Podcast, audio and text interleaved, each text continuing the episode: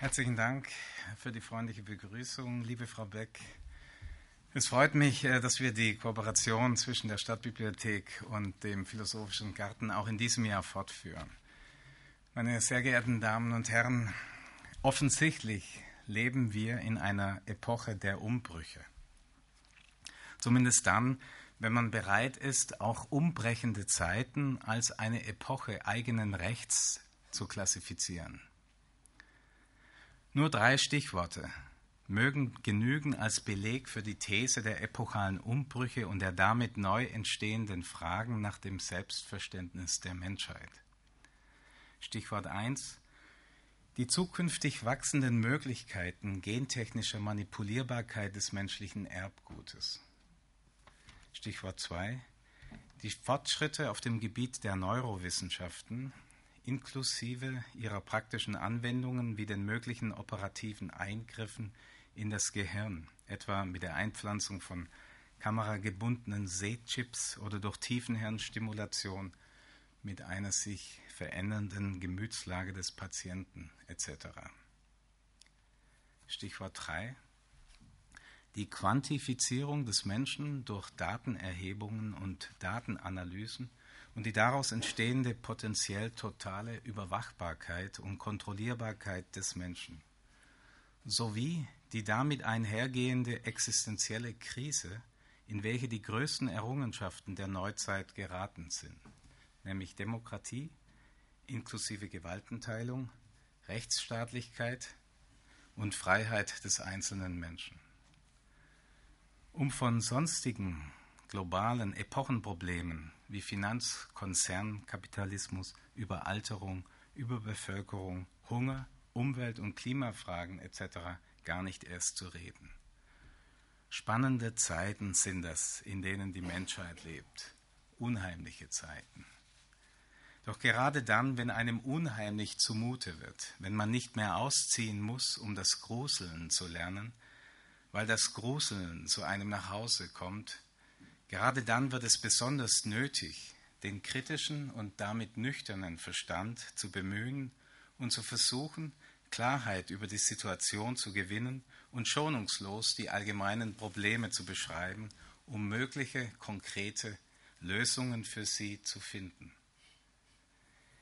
Die Wissenschaft selbst, eigentlich Domäne des kritischen Denkens, ist dabei allerdings keine extraterritoriale Sphäre, in welcher Forscher scheinbar interesselos ihren Forschungen nachgingen, sondern sie ist selbst Akteur, denn ihre Erfindungen und Anwendungen haben Einfluss auf im weitesten Sinn gesellschaftliche Entwicklungen, sei es, weil ihre Erkenntnisse vom Militär oder Geheimdienst verwendet werden, sei es, weil ihre Erkenntnisse etwa in der Medizin helfen, Patienten von bestimmten gut erforschten Krankheiten heilen zu können, hingegen Patienten von wenig erforschten Krankheiten nicht. Wissenschaftliche Erkenntnisse haben aber nicht nur Einfluss auf gesellschaftliche Sphären, sondern Wissenschaftler selbst sind Handelnde, die in der Regel um Macht und Einfluss ringen, sei es um sogenannte Drittmittel einzuwerben, sei es um des Ruhmes willen. Gerade in den letzten 20 bis 30 Jahren haben dabei die Neurowissenschaften sowohl auf wissenschaftlichem wie auf publizistischem Gebiet große Erfolge errungen. Man kann sagen, die Neurowissenschaften haben sich zu einer Art führender Wissenschaft aufgeschwungen. So jedenfalls ist der Eindruck, den man als Beobachter von manchen der agierenden Neurowissenschaftler gewinnen kann. Im Zuge dieser Einflusszunahme nutzte man die Möglichkeit, die wirklichen oder scheinbaren Erkenntnisse unters Volk zu bringen, sie also zu popularisieren. Dabei wurde und wird dann zum Beispiel den Lesern und Hörern der Referate dieser Erkenntnisse mitgeteilt, dass nicht die Menschen selbst handelten, sondern deren Gehirn, oder dass nicht sie selbst Entscheidungen treffen, sondern deren Gehirn. Auch wurde und wird die These vertreten, dass alles, was der Mensch erlebt, letztlich nur eine Schöpfung des eigenen Gehirnes sei. Bei der philosophischen Interpretation der neurowissenschaftlichen Erkenntnisse und Thesen lassen sich dabei in Bezug auf das Selbstverständnis des Menschen unterschiedliche Folgerungen ableiten, so wie es etwa der Mainzer Philosoph Thomas Metzinger und der Berliner Philosoph Michael Paun in beispielhaft gegensätzlicher Weise getan haben, gerade auch hier in Stuttgart, als sie im Zuge dieser Philosophiereihe Vorträge hielten. Thomas Metzinger kommt dabei zu dem Schluss, dass es kein Selbst gebe und wir niemand seien. Wohingegen Michael Pauen meint, dass die neurowissenschaftlichen Erkenntnisse unser Selbstverständnis keinesfalls bedrohten oder veränderten. Ändern würde sich allein die Erklärung für die Entstehung unseres Selbstgefühls oder unseres Selbstverständnisses. Auch unser heutiger Gast, Professor Thomas Fuchs, hat sich in dieser Debatte über die Konsequenzen der neurowissenschaftlichen Erkenntnisse zu Wort gemeldet. Und er hat das in einer Doppelfunktion getan, denn er ist sowohl Mediziner als auch Philosoph, um nicht zu sagen phänomenologisch ausgerichteter Psychiater. 1958 in München geboren, wird er nach einem Studium der Medizin, Philosophie und Wissenschaftsgeschichte 1990 in Medizingeschichte promoviert. Seine Arbeit trägt den Titel Die Mechanisierung des Herzens, Harvey und Descartes. Nach einer psychiatrischen Facharztausbildung folgt 1999 eine weitere Dissertation, dieses Mal im Fach Philosophie von Klett Cotta verlegt, unter der Überschrift Leib, Raum, Person. Entwurf einer phänomenologischen Anthropologie. Seit 2005 lehrt er als Professor für Psychiatrie und Psychotherapie an der Universität Heidelberg, ist Co-Direktor des Interdisziplinären Forums für Biomedizin und Kulturwissenschaften, eben dort ist Koordinator des VW-Projekts Das Gehirn als Beziehungsorgan sowie Koordinator des Marie Curie Research Training Network Towards an Embodied Theory of Intersubjectivity, also eines Forschungs- und Trainingsnetzwerks in Hinsicht auf eine Theorie verkörperter Intersubjektivität. Im Jahre 2000 2010 übernimmt er die Karl-Jaspers-Professur für philosophische Grundlagen der Psychiatrie und Psychotherapie an der Uni Heidelberg. Seine wissenschaftlichen Arbeitsschwerpunkte sind, summarisch aufgelistet, phänomenologische Psychologie, Psychopathologie und Anthropologie, Phänomenologie und kognitive Neurowissenschaften, Theorie und Ethik der Psychiatrie und Medizin. Wäre das alles nicht schon genug, ist er zudem Mitglied in unterschiedlichsten wissenschaftlichen Fachgesellschaften. Was den wichtigsten Debattenbeitrag betrifft, mit dem er sich in die Debatte über die Konsequenzen der Neurowissenschaften für das menschliche Selbstverständnis einmischte, so erschien dieser im Jahr 2008 in Gestalt eines aufsehenerregenden Buches. Sieht so aus, es trägt den Titel Das Gehirn ein Beziehungsorgan, eine phänomenologisch-ökologische Konzeption. Im Stuttgarter Kohlhammer Verlag erschienen, liegt es mittlerweile in einer vierten, aktualisierten und erweiterten Auflage vor. Man kann für ein Fachbuch geradezu von einem Bestseller sprechen.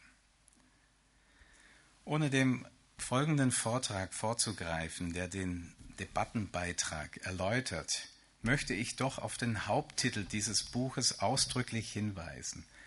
Denn wenn es eine Kunst sein sollte, den Inhalt eines Buches auf wenige Worte zusammenfassen zu können, dann ist Thomas Fuchs ein großer Künstler. Seine Antwort auf die Frage, wie das Gehirn zu verstehen sei, gibt er nämlich auf unnachahmlich prägnante Weise. Es sei ein Beziehungsorgan. Lediglich ein Organ also des Menschen, ein Instrument, um die Beziehungen eines Menschen zu seiner Umwelt und zu seinen Mitmenschen zu vermitteln. So viel zur prägnanten Antwort auf die Frage nach Sinn und Zweck des Gehirns. Die Stadtbibliothek und der Philosophische Garten schätzen sich glücklich, dass Professor Fuchs nun bereit ist, eine etwas längere Antwort zu geben. Herzlichen Dank.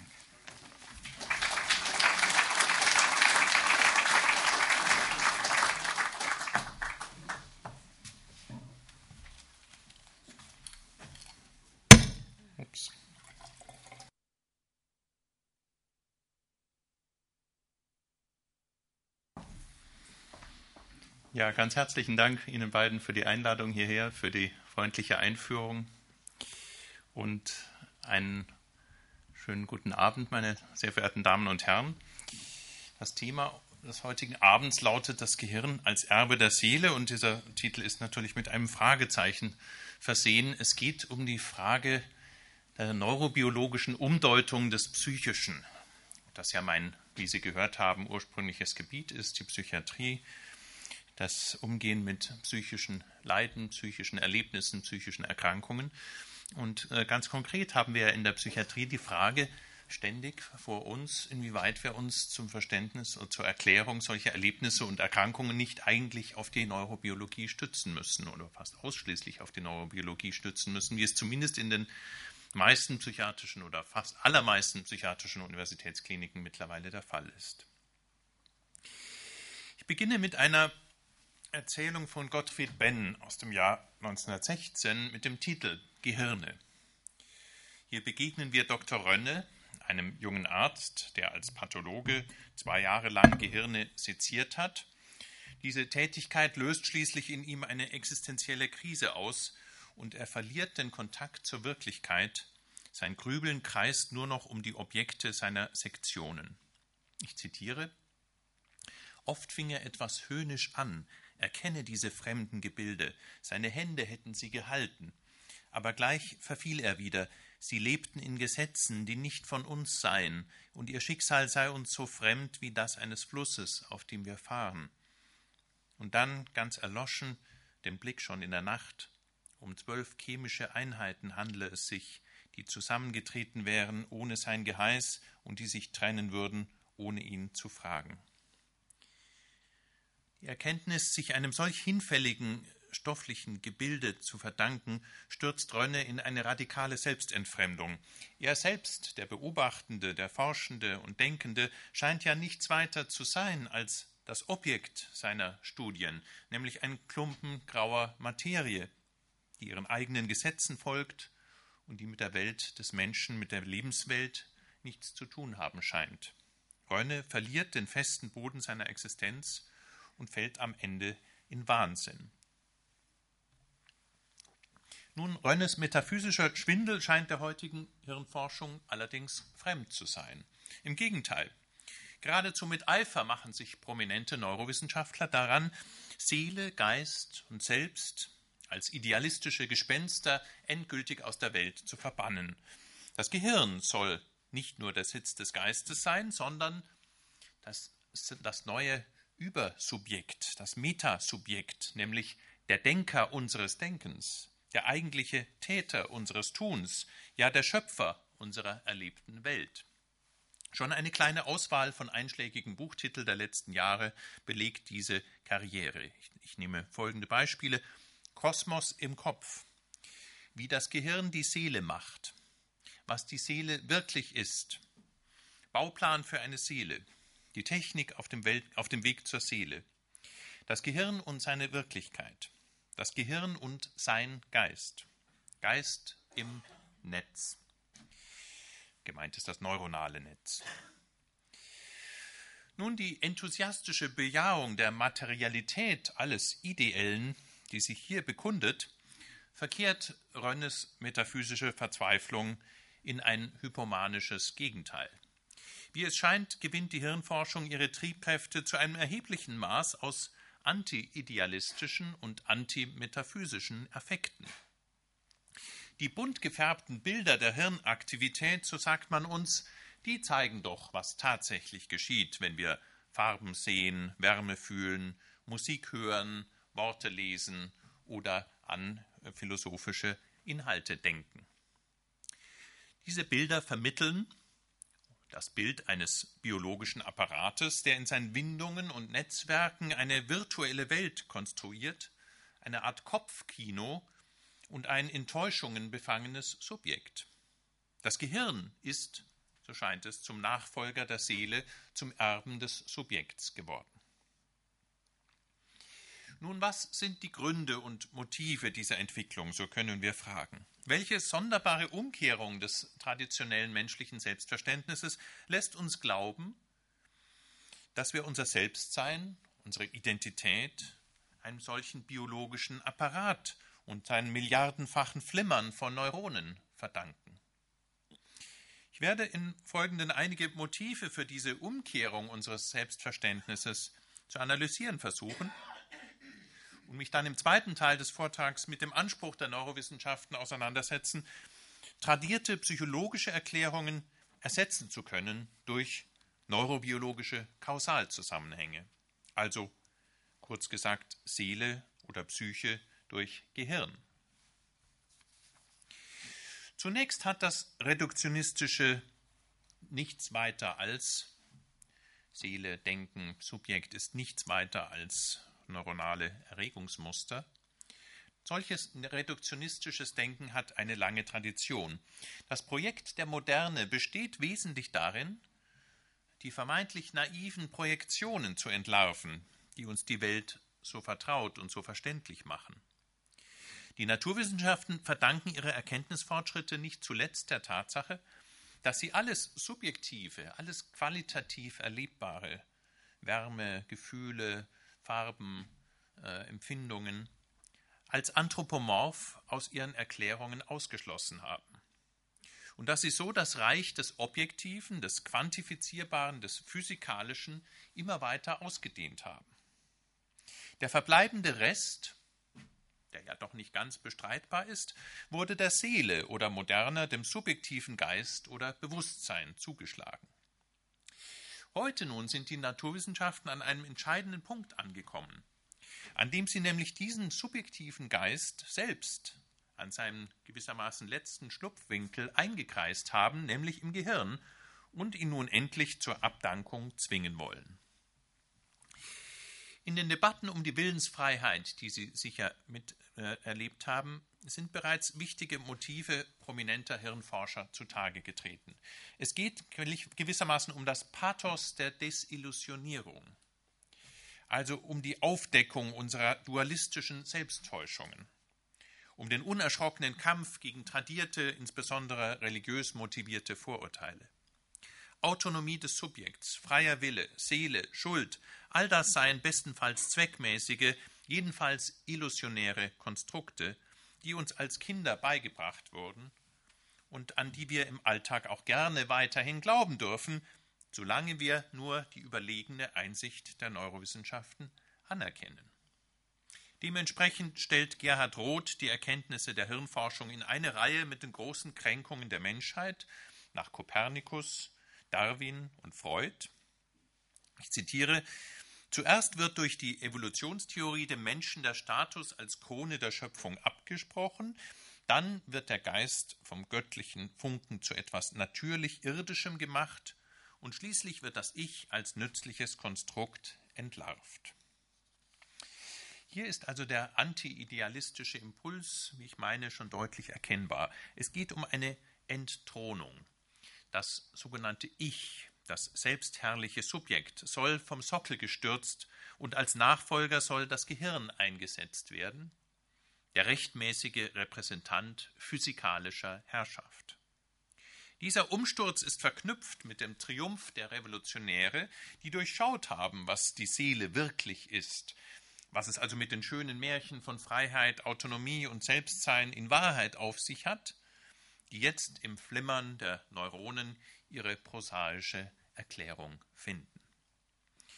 Zwar nehmen Hirnforscher gerne noch einen tragischen Tenor ein, wenn sie ihren Lesern die ernüchternde Wahrheit eröffnen müssen, dass die Neurobiologie eine vom Körper unabhängige Seele leider ganz unwahrscheinlich oder völlig unmöglich erweise. Und doch ist ihre Genugtuung darüber unverkennbar, dass sie den vom Gehirn selbst erzeugten Schein des Ich durchschaut haben und den Mut besitzen, der Wahrheit ins leere Auge zu sehen, während andere sich noch ihren kindlichen Illusionen hingeben. Ich nenne im Folgenden eine Art Fallbeispiel für diese Sichtweisen, nämlich mein eigenes Fach. In der Psychiatrie führt das neurobiologische Paradigma zu dem Glauben, in abweichenden Hirnaktivitäten auch die Ursache aller psychischen Leiden oder überhaupt diese Leiden selbst lokalisiert zu haben. Psychische Störungen sind Gehirnkrankheiten. Dieser von dem Psychiater Griesinger schon 1861 formulierte Satz ist heute zum Paradigma der Psychiatrie geworden. Und wenn Angst, Depression oder Schizophrenie eigentlich nur neurobiochemische Störungen sind, dann wird die Psychiatrie zu einer speziellen Form der Neurologie und der Psychiater zum Gehirnspezialisten. Ich nenne einen maßgeblichen Vertreter dieser biologischen Psychiatrie, Florian Holzbohr, langjähriger Leiter des Münchner Max-Planck-Instituts für Psychiatrie.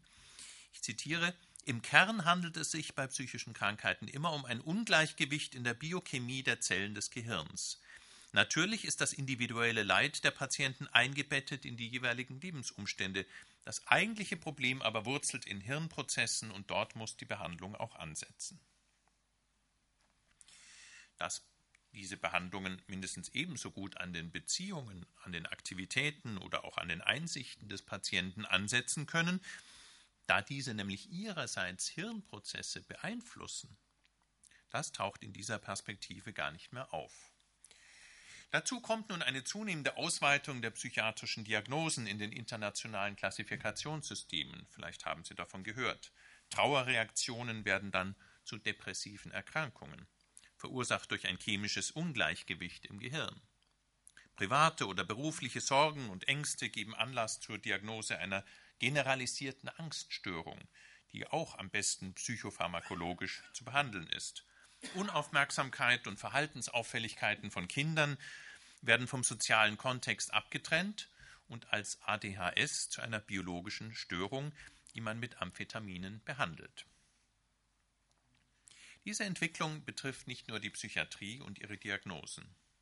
Im Gefolge einer popularisierten Neurobiologie beginnen wir uns selbst immer weniger als Personen zu betrachten, die Gründe oder Motive haben oder Entscheidungen treffen, sondern gewissermaßen als willenlose Agenten unserer Gene, Hormone und Neuronen, als Wesen, die in verschiedenster Weise von ihrem Körper gesteuert werden. Die Neurosprache durchdringt allmählich unser Selbstbild. Unsere Probleme, Konflikte und Leiden sind dann nicht mehr existenzielle Aufgaben, mit denen wir konfrontiert sind, sondern Resultat von fehlgesteuerten neuronalen Netzwerken und Transmitterdefiziten. Auch wenn es darüber noch keine systematischen Untersuchungen gibt, zeigen Stichproben doch deutlich, dass viele Patienten heute auch nur auch schon allzu bereit sind, ihre Symptome und Krankheiten als Hirnstoffwechselstörungen zu interpretieren ja, dass sie nicht selten die Abbildung von veränderten Hirnaktivitäten geradezu als Erleichterung und Selbstbestätigung empfinden. So äußert eine manisch-depressive Patientin über die Computertomographie oder fMRT-Aufnahme ihres Gehirns. Dieses Bild, das ist das genaueste Porträt, das du jemals haben kannst. Ein Bild davon, wer du wirklich bist, innen drin. Ich sage den Leuten, das ist mein Selbstporträt. Oder ein anderer Patient. Der Scan ist wichtig, weil er zeigt, was bei mir all die Jahre falsch lief. Man braucht, äh, falsch lief. Man braucht nicht Beschreibungen anzuhören oder sonst etwas. Man kann es mit eigenen Augen sehen. Und wieder ein anderer Patient. Ich kann Ihnen gar nicht sagen, wie wichtig das für mich ist. All die Jahre und nun können Sie es endlich beweisen. Ich bin sicher, das macht einen riesigen Unterschied. Ich fühle mich schon anders, fast wie neu. Was besagen solche Äußerungen? Zunächst, mein Gehirn zeigt mir, wer ich wirklich bin. Es ist sozusagen der Spiegel meiner Seele. Es macht mein Innerstes sichtbar. Wahrhaftiger als jedes Porträt oder jede Beschreibung, so scheint es. Und dann weiter. Meine Krankheit ist nicht eingebildet. Es gibt sie wirklich. Man kann sie sichtbar machen und allen zeigen, die es nicht glauben wollen. Ich bin nicht an ihr schuld. Ich habe keinen Charakterfehler, keinen moralischen Defekt. Ich muss nicht mehr an mir selbst zweifeln. Das Dunkle in mir wird hell, das Abgründige tritt ans Licht. Sie sehen, hier werden weitere Motive deutlich dafür, die erklären können, warum Menschen heute ihre Stimmungen, Nöte, Konflikte, Krisen zunehmend in Begriffen von Transmitterstörungen deuten und entsprechend behandelt sehen wollen.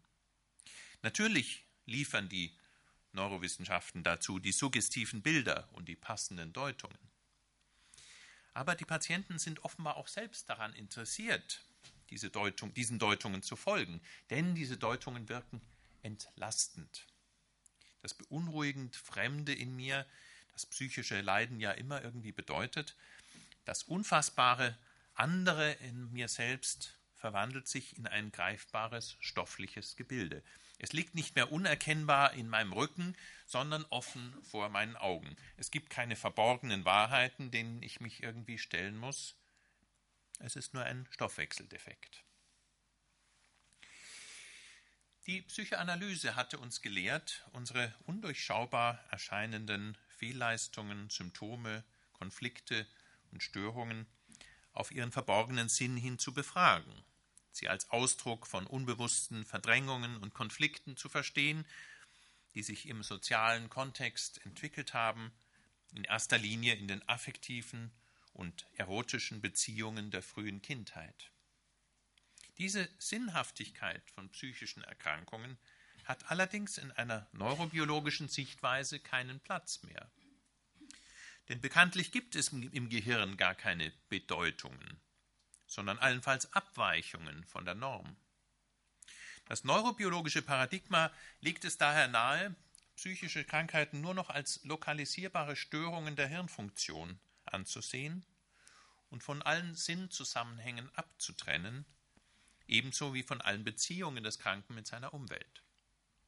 Und wenn wir einmal wissen, wo im Gehirn Angst, Zwang und Depressivität entstehen, dann können wir sie, so scheint es, auch immer wirksamer pharmakologisch behandeln und uns dabei den hohen Zeitaufwand einsparen, den es erfordert, seelische Motive, Triebkonflikte, existenzielle Ängste zu verstehen und psychotherapeutisch zu behandeln.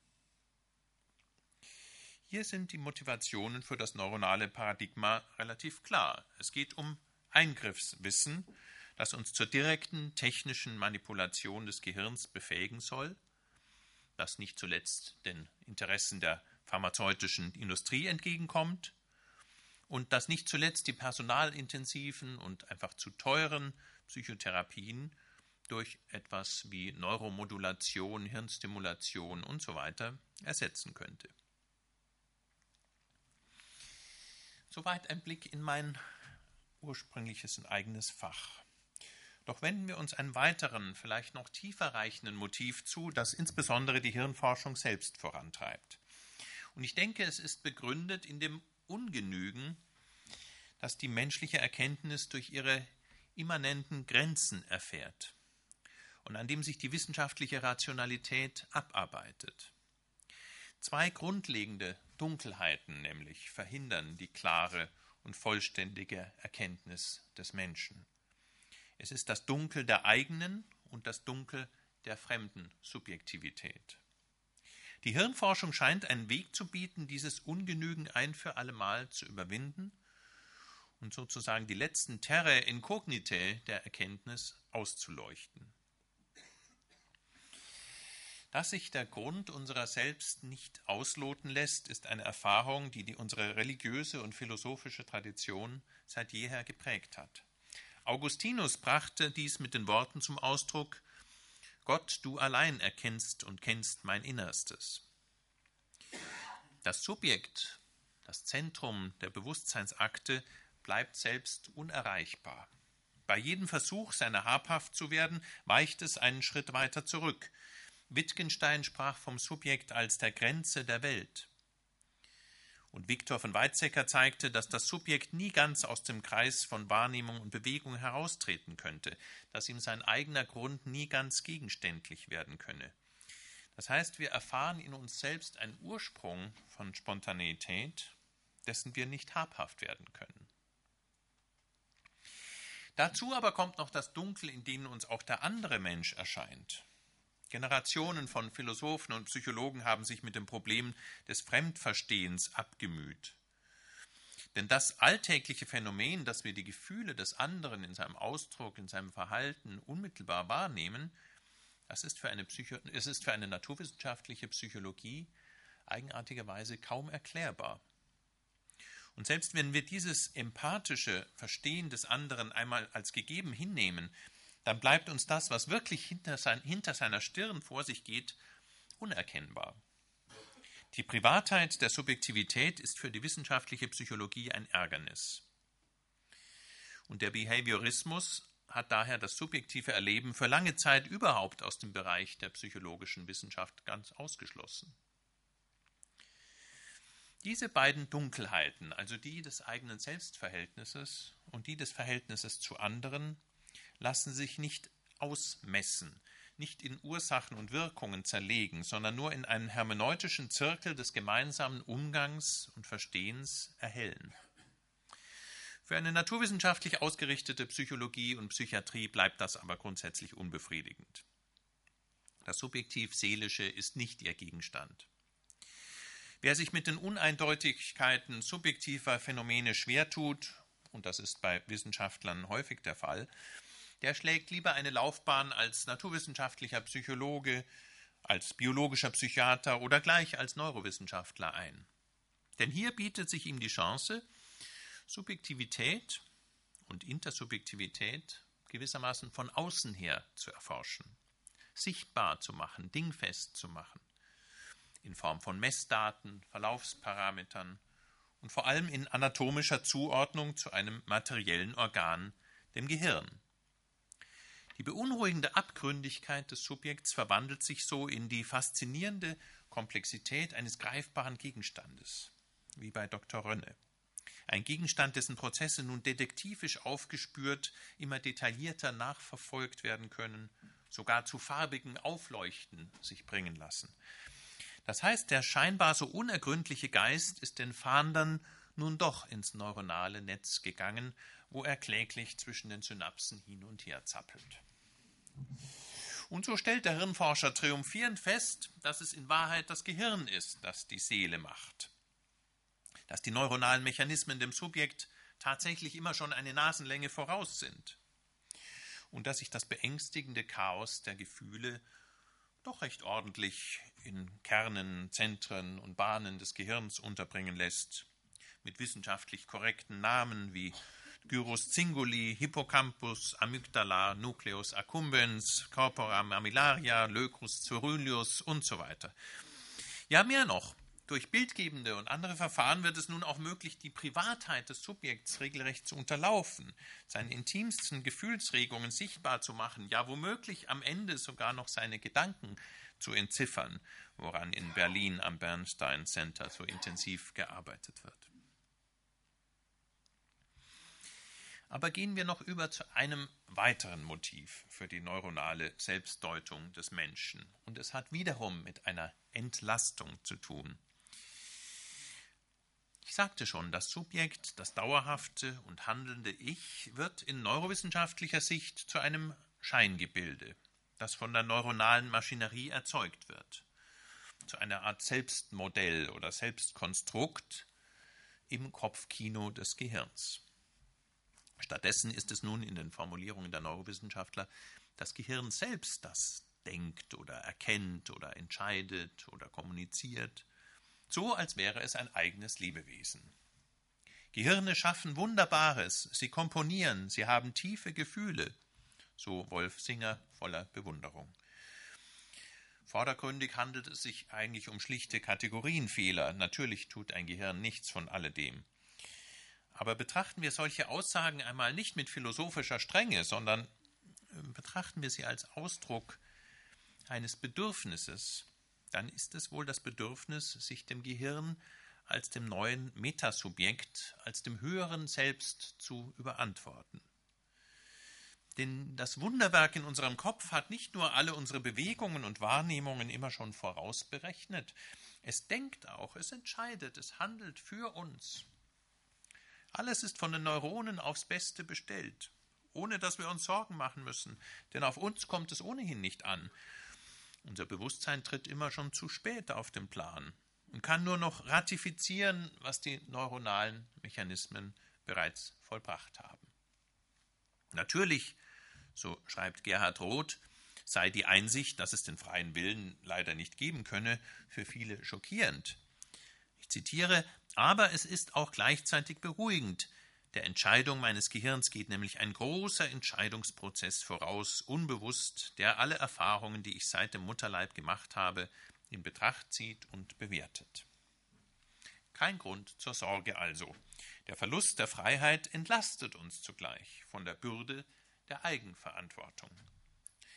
Wer brächte es auch schon fertig, beim Entscheiden alle Erfahrungen seit seiner Geburt in Betracht zu ziehen? Da ist die Entscheidung beim Gehirn in seiner unerforschlichen Weisheit allemal besser aufgehoben. Das Ich und die Freiheit sind Zumutungen, sie sind fortwährende Anstrengungen, die uns die Hirnforscher gerne abnehmen wollen und die sich viele auch gerne abnehmen lassen. Die meisten Menschen, so schreibt Johann Gottlieb Fichte, würden leichter dahin zu bringen sein, sich für ein Stück Lava im Monde als für ein freies Ich zu halten. Und Werther fügt hinzu, das bisschen, das ihnen von Freiheit übrig bleibt, ängstigt sie so, dass sie alle Mittel aufsuchen, um es loszuwerden. Am genauesten hat wohl Sartre den Zusammenhang von Freiheit, Angst und Selbstverdinglichung herausgearbeitet. Das Bewusstsein der Freiheit, so schreibt Sartre, und die damit verbundene Ungesichertheit und Beliebigkeit sind für den Menschen eine Quelle latenter Angst. Um ihr zu entkommen, versucht er sich davon zu überzeugen, dass er in Wahrheit ein Ding sei, das heißt ein festgelegtes, determiniertes Wesen. Das so geworden sein, die eigene biologische Natur, der Charakter, die biografische Vergangenheit, Anforderungen und Sachzwänge aus der Umgebung, all das wird mobilisiert, um die eigene Situation als festgelegt zu erweisen, als alternativlos und die Verleugnung der Freiheit zu rechtfertigen. Allerdings bedeutet die Flucht aus der Verantwortlichkeit, so schließt Sartre, im Grunde immer auch eine Unaufrichtigkeit sich selbst gegenüber, denn am Ende vermag sie ja doch nichts gegen die Evidenz der Freiheit, mit der wir fortwährend konfrontiert sind, ob wir wollen oder nicht. Es hilft nichts. Ich zitiere Sartre, selbst für meinen Wunsch, die Verantwortung zu fliehen, bin ich verantwortlich. Wenn nun aber die Hirnforschung, wie Wolf Singer etwa, dekretiert, keiner kann anders als er ist, Verschaltungen legen uns fest, Entspricht sie damit nicht genau dem von Sartre beschriebenen Bedürfnis nach der Flucht aus der, nach der Flucht in die Unfreiheit? Der Sturz des Subjekts und seine Ersetzung durch das Gehirn bestätigen uns, dass wir letztlich von physikalischen Kräften gesteuert werden. Das Gehirn versorgt uns mit einer biologischen Natur, die unser Bewusstsein hervorbringt, die auch unsere Tätigkeiten und Aktivitäten hervorbringt und macht aus diesen Aktivitäten etwas uns Äußerliches, etwas Fremdes. Das Gehirn ist der eigentliche Täter unseres Tuns, das wahre Subjekt, und wir sind nur seine schuldlosen Geschöpfe. Das Drama der Freiheit ist nichts als eine Illusion. So scheint es. Ich will die Überlegungen zu den Motiven der Selbstverdinglichung, die mit der Rezeption der Hirnforschung ja einhergeht, an dieser Stelle abbrechen und mich jetzt im zweiten Teil meines Vortrags dem vielfach propagierten Anspruch der Neurowissenschaften zuwenden, die eigentlichen Erklärungen für psychologische Vorgänge und, und äh, Erlebnisse zu liefern. Da nur die Untersuchung neuronaler Prozesse die kausal wirksamen Mechanismen des psychischen Geschehens erfasse, so wird argumentiert, würde eine eigenständige psychologische Ebene der Analyse über kurz oder lang obsolet. Psychologische Theorien, verstehende Ansätze, ja unser ganzes Selbstverständnis, das wir im Abendland aufgrund von Motiven, Erzählungen ähm, äh, gewonnen haben, das alles können bestenfalls vorübergehende Hilfskonstruktionen darstellen, bis man die eigentlichen Erklärungen auf neuronaler Ebene gefunden habe. Wir treffen hier auf einen alten Gegensatz, den die der die Psychologie seit ihrer Entstehung als eigenständige Wissenschaft im ausgehenden 19. Jahrhundert begleitet hat. Es ist der Gegensatz zwischen Erklären und Verstehen. Aber können die verständlichen Zusammenhänge des seelischen Lebens, von denen Dilthey und Jaspers gesprochen haben, nicht auch Erklärungen liefern? Solche nämlich, die auf einer Motivkausalität beruhen, auf motivationalen, verständlichen Zusammenhängen? Sigmund Freud blieb an dieser Stelle letztlich ambivalent. An einer Stelle in seinem Werk, im Jenseits des Lustprinzips, entschuldigt er sich gleichsam für die Bildersprache seiner Triebtheorie und bemerkt selbstkritisch, die Mängel unserer Beschreibung würden wahrscheinlich verschwinden, wenn wir anstatt der psychologischen Termini schon die physiologischen oder chemischen einsetzen könnten. Danach also wären die Trieb-, Motiv- oder Symboldeutungen immer nur vorläufiger Natur. Aber es gibt auch die entgegengesetzte Position nämlich Freuds Kritik an neurologischen Erklärungen, etwa von Angststörungen, in den Vorlesungen zur Einführung in die Psychoanalyse. Hier schreibt er, obgleich selbst zu Beginn ein Neurologe, ich zitiere, in der Schulmedizin scheint man sich vor allem dafür zu interessieren, auf welchen anatomischen Wegen der Angstzustand zustande gebracht wird. Es heißt zum Beispiel, die Medulla oblongata, also das verlängerte Rückenmark, sei gereizt und der Kranke erfährt, dass er an einer Erstörung des Nervus vagus leidet. Nun, die Medulla oblongata ist ein sehr ernsthaftes und schönes Objekt. Ich erinnere mich ganz genau, wie viel Zeit und Mühe ich vor Jahren ihrem Studium gewidmet habe. Aber heute muss ich sagen, ich weiß nichts, was mir für das psychologische Verständnis der Angst gleichgültiger sein könnte, als die Kenntnis des Nervenwegs, auf dem ihre Erregungen ablaufen. Was erklärt uns also das Auftreten eines seelischen Phänomens wie der Angst? Wie kommt sie zustande? Erklärt es die, Neurobio die Neurophysiologie oder erklärt es die verstehende, auf Sinnzusammenhängen beruhende Psychologie? Es ist im Grunde noch immer die gleiche Frage, die sich auch Sokrates im Phaidon stellt und die er beantwortet. Was hat ihn in die Lage gebracht, im Gefängnis seinen Tod zu erwarten? Waren es seine Muskeln, seine Sehnen oder Knochen, wie die Physiker behaupten würden, heute würde man sagen die Neurobiologen, oder aber waren es seine auf die Idee der Gerechtigkeit und des Guten gerichteten Überlegungen und Motive? Und ich zitiere aus Platons Phaidon Sokrates Argumentation. Ebenso, wenn er, also der Physiker, von unserem Gespräch andere der gleichen Ursachen anführen wollte, nämlich die Töne und die Luft und das Gehör und tausenderlei andere dergleichen herbeibringend, könnte sagen die Neuronen, und dabei ganz vernachlässigend die wahren Ursachen anzuführen, das nämlich, weil es den Athenern besser gefallen hat, mich zu verdammen, deshalb auch mir besser geschienen hat, hier sitzen zu bleiben und gerechter erschienen ist, hier zu bleiben und die Strafe geduldig auf mich zu nehmen. Denn beim Hunde schon lange wären diese Sehnen und Knochen in Megara oder bei den Böotiern durch die Vorstellung des Besseren in Bewegung gesetzt, hätte ich es nicht für gerechter und schöner gehalten, dass ich lieber, äh, dass ich lieber dem Staate die Strafe abbüße, die er anordnet, als dass ich fliehen und davongehen sollte als feiger Hund. Also dergleichen Ursachen zu nennen, ist gar zu wunderlich.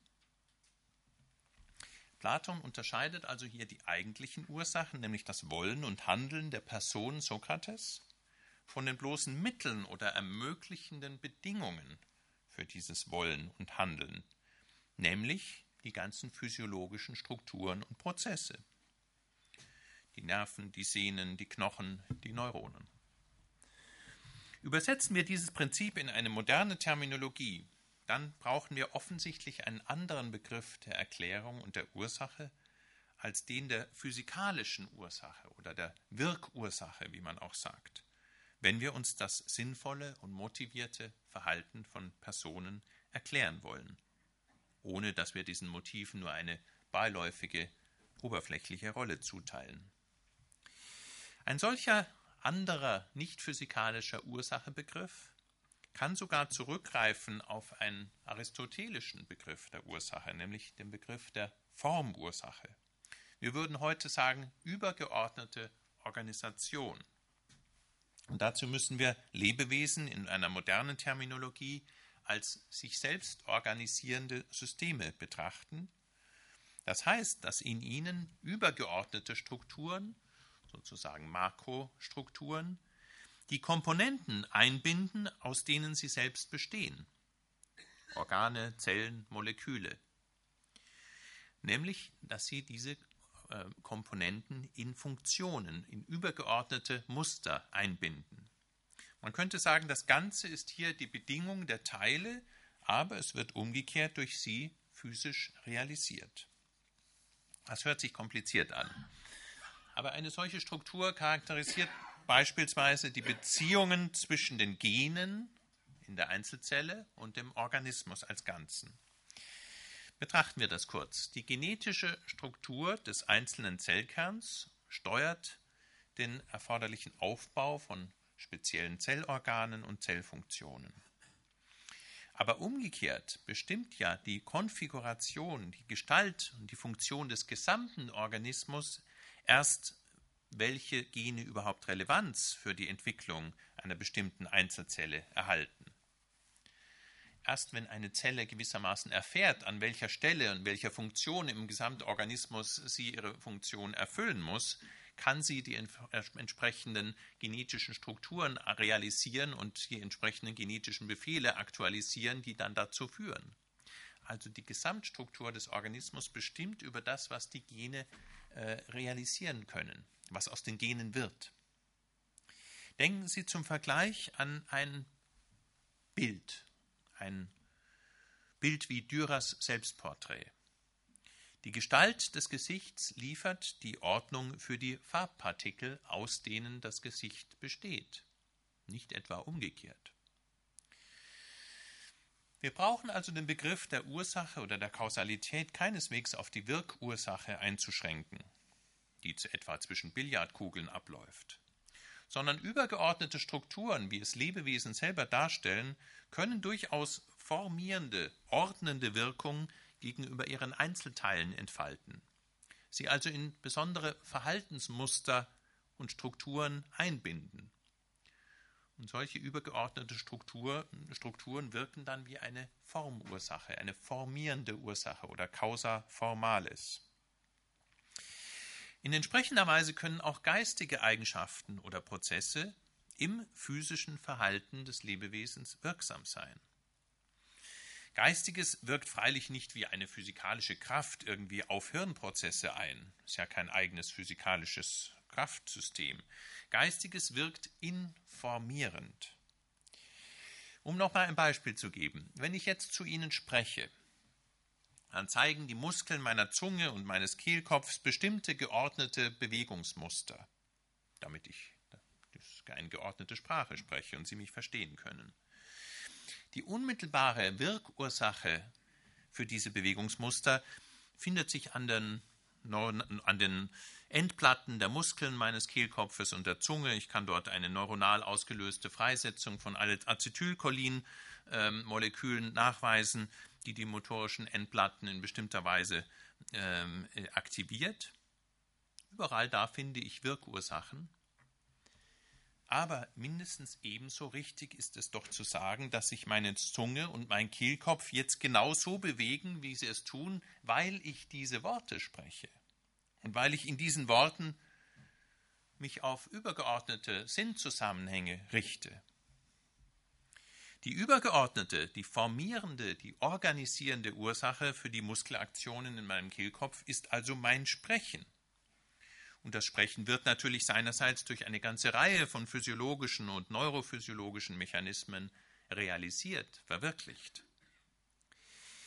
Mit anderen Worten, die Ursache für mein Sprechen ist weder meine Zunge noch mein Gehirn, auch wenn beide notwendig sind, um dieses Sprechen zu realisieren, sondern ich bin es selbst. In jeder bewussten Tätigkeit wirkt das Lebewesen als sich selbst organisierende Ursache. Von oben nach unten, wenn Sie so wollen, von übergeordneten Zusammenhängen auf die Einzelelemente, bis hin zu den einzelnen Neuronen und ihren einzelnen Aktivitäten. Das heißt, diese übergeordnete Ebene, und das ist letztlich die Ebene meines Sprechens, also meines bewussten jetzt hier Stehens und zu Ihnen mich Richtens, meine subjektive Erlebnisebene, die ist kein bloßes Begleitphänomen, kein bloßes Nebenprodukt von neuronalen Prozessen, sondern sie beeinflusst ihrerseits die Ebene neuronaler Prozesse und muskulärer Aktionen bis hinunter in die einzelnen äh, Molekülausschüttungen an meinen motorischen Endplatten der Kehlkopfmuskeln. Schon während Sie meine Worte hören und verstehen, ist es nun aber auch bei Ihnen so, dass sich das in Veränderungen von neuronalen Netzwerken und von neurophysiologischen Prozessen in Ihrem Gehirn umsetzt. Das heißt, wiederum passiert etwas hier auf einer geistigen Ebene, was unmittelbar Auswirkungen in Ihren physiologischen Prozessen hat. Und natürlich, wenn wir zu dem Problem der Willensfreiheit nun übergehen, ist es nicht etwa das Gehirn, das eigentlich unsere Entscheidungen trifft oder das unsere Handlungen ohne unser Zutun auslöst und wir dann nur nach, im Nachhinein davon Kenntnis erhalten. Denn eine Handlung, das ist keine zufällige Fingerschnipsbewegung, wie sie in den bekannten Libet-Experimenten zur Willensfreiheit, zur angeblichen Willensfreiheit untersucht worden ist. Handeln ist eine überlegte Tätigkeit. Und überlegen, mit sich zu Rate gehen, was man tun soll, das ist wiederum ein Prozess, in dem sich die Person ihres Gehirns bedient und nicht umgekehrt vom Gehirn gesteuert wird. Nicht wir müssen also tun, was uns die einzelnen Neuronen vorschreiben, sondern diese einzelnen Neuronen ermöglichen, was wir als freilich verkörperte Personen denken, wollen und tun. Daher findet nun alles menschliche Handeln aus Gründen oder Motiven seine eigentliche Erklärung nicht in physiologischen Aussagen, sondern in psychologischen Aussagen, in sinngerichteten, zielgerichteten Beschreibungen. Eine Ausnahme natürlich gibt es. Wir können es mit einem Fall von gestörtem Handeln zu tun haben. Wenn wir also zum Beispiel wissen wollen, warum ein braver Familienvater eines Tages zum Bankräuber wurde, dann wäre uns mit der Beschreibung der neuronalen Prozesse in seinem Gehirn nur dann geholfen, wenn sich sein Verhalten zum Beispiel auf einen Hirntumor zurückführen ließe oder auf eine manische Krankheit. Hier sind die Gehirnprozesse tatsächlich störend wirksam. Wenn er aber dieser brave Familienvater aus einer unerträglichen finanziellen Notlage oder Verzweiflung gehandelt hat, dann gibt diese Beschreibung Notlage, Verzweiflung, Aussichtslosigkeit nicht etwa nur eine vordergründige oder bildliche Erklärung an, die man besser durch die eigentliche neuronale Erklärung ersetzen sollte. Denn hier, in dieser Notlage, bestimmt umgekehrt die sinnvolle, die lebensgeschichtlich herausgebildete Verknüpfung von Einstellungen, Bewertungen und Motiven das Handeln dieses Menschen und damit auch, welche neuronalen Prozesse bei seiner Handlung ablaufen müssen. Noch ein anderes Beispiel. Warum kränkt mich die Beleidigung, die mir jemand zugefügt hat? Mein Selbstwertgefühl und die Möglichkeit seiner Kränkung sind nicht etwa in meinem Gehirn entstanden, sondern sie gehen zurück auf komplexe Beziehungserfahrungen. Die Kränkung setzt nämlich voraus, dass ich als Kind im sozialen Kontext die Bedeutung von bestimmten sprachlichen Signalen erlernt habe, dass ich zudem ein Verständnis meiner eigenen Stellung im sozialen Verband entwickelt habe, meiner Wert, meines Wertes im sozialen Verband und dass ich die damit verbundenen Bewertungen mit meinen Gefühlsreaktionen gekoppelt habe, dass ich also gelernt habe, mich zu schämen. Und diese Verknüpfungen sind zwar heute sozusagen von selbst und ohne Überlegung wirksam, aber sie bestehen immer noch aus verständlichen Zusammenhängen. Nun mag die Aufklärung der Prozesse, die bei meiner Schamreaktion in verschiedenen Hirnarealen ablaufen, meinetwegen beliebig weit voranschreiten. Aber wenn mir ein Neurobiologe am Ende diese Prozesse als meine Kränkung und meine Scham bezeichnen wollte, dann muss er sich zur Erläuterung doch wieder der psychologischen Sprache bedienen. Und im Ergebnis wüsste ich kein bisschen besser als zuvor, warum mich die Äußerung gekränkt hat. Ja, worin denn überhaupt eine Kränkung besteht. Man könnte sogar sagen, das Gegenteil sei der Fall. Indem nämlich der innere Sinnzusammenhang meines Erlebens zu einem äußerlichen, quasi mechanischen Zusammenhang von neuronalen Prozessen verdinglicht wird, gelangt nun ein Moment der Fremdheit in meine Selbsterfahrung. Es ist, als ob sie mir selbst in gewisser Weise enteignet worden ist. Es ist da ich, äh, so, dass ich sie nun plötzlich als einen unpersönlichen Prozess betrachten muss. Das spricht freilich nicht dagegen, ihre neuronalen äh, Korrelate, also ihre neuronalen Grundlagen, äh, neurobiologisch aufzuklären. Das mag aus anderen Gründen durchaus von Interesse sein. Aber es spricht dagegen zu glauben, dass das Erleben durch, seine, durch die Analyse seiner neuronalen Grundlagen in irgendeiner Weise deutlicher, realistischer oder in einer eigentlichen Weise erfasst worden sei. Das Gegenteil ist der Fall. Es ist, wie wenn man Dürers Selbstporträt beschreiben oder erklären wollte, indem man minutiös seine einzelnen Farbpartikel analysiert. Die beiden Beschreibungsweisen sind also nicht einmal gleichrangig. Vielmehr kommt dem psychologischen, dem hermeneutischen, dem verstehenden oder dem Sinnaspekt hier der Vorrang zu. Erst durch ihre Zuordnung zur persönlichen Vorgeschichte und zur aktuellen Situation können wir den neuronalen Prozessen eine Funktion, wenn man so will, einen Sinn zuweisen, der in ihnen selbst gar nicht zu finden ist.